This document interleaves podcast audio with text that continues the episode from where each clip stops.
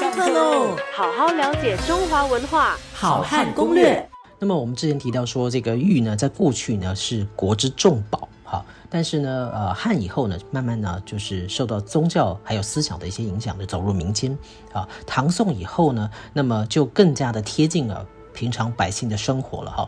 那么呃，不单单是贵族或者是呃特别有地位的人呢，一般的寻常百姓呢，也都会。呃，希望呢能够拥有一两件小的这个玉石呢，玉玉佩呢，来作为啊身上的佩戴之用啊，不管是男性和女性都有啊。那么，但是这个玉的产地啊，在中国呢，其实在史记上介绍的并不少哈。那么，比如说我们讲《山海经》就介绍介绍了非常记载的非常多啊，大概有一百多处这个产玉的地方。可是呢，学者发现啊，这些大多不可信。主要的原因啊，当然有可能是因为呃时代因素或者是地理的变化哈。那么主事实上我们知道，主要中国的产玉的所在地呢，主要是以新疆和田那一带，所以就我们讲和田玉或者讲陕西的这个蓝田玉为主哈。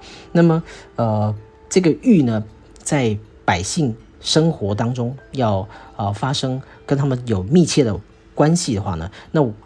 因为有密切的关系啊，所以我们就可以在很多的艺术市场上面呢，可以看到啊，在过去的这个百姓的收藏，因为爱玉、珍惜玉啊，所以就呃特别的有很多的这个玉所制作的一些器物，那包括很多的装饰品啦，包括一些生活的这个用品。好，那么可是也因为如此哈，这个艺术市场里面就出现了很多的赝品，也就是说假货。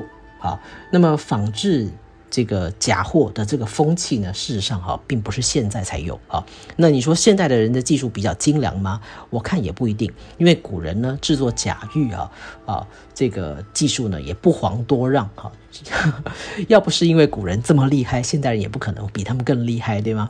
因为古人的这个制作假玉的技术，他们还把它写成书。那贩售，而且非常的流行。那么更有意思的是呢，呃，根据我的研究哈，我的我的这个呃书里面也有提到哈，古人呢写怎么样教人制作假假货哈，就我们讲山寨品的这样的书呢，不单单在中国非常的受欢迎，事实上哈，还外销到海外哈，在日本呢，在越南呢，都可以找到在这个明代啊文人呢所当然是落魄的文人啊所写的这些啊如何制作假玉的这样的书。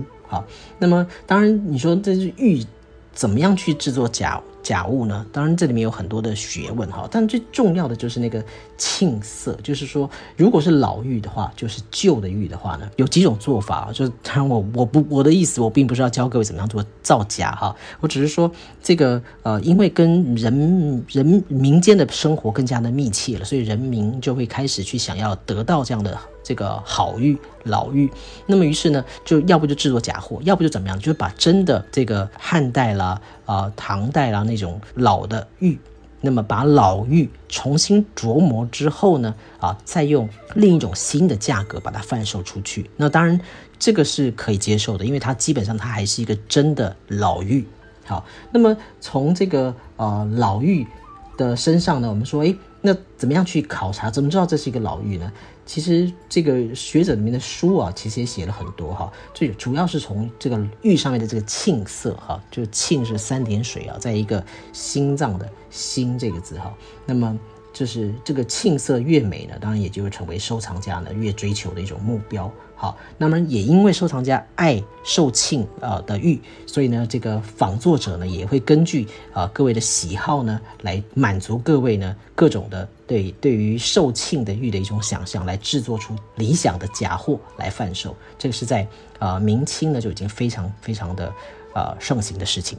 好好了解中华文化，好汉攻略，下课喽。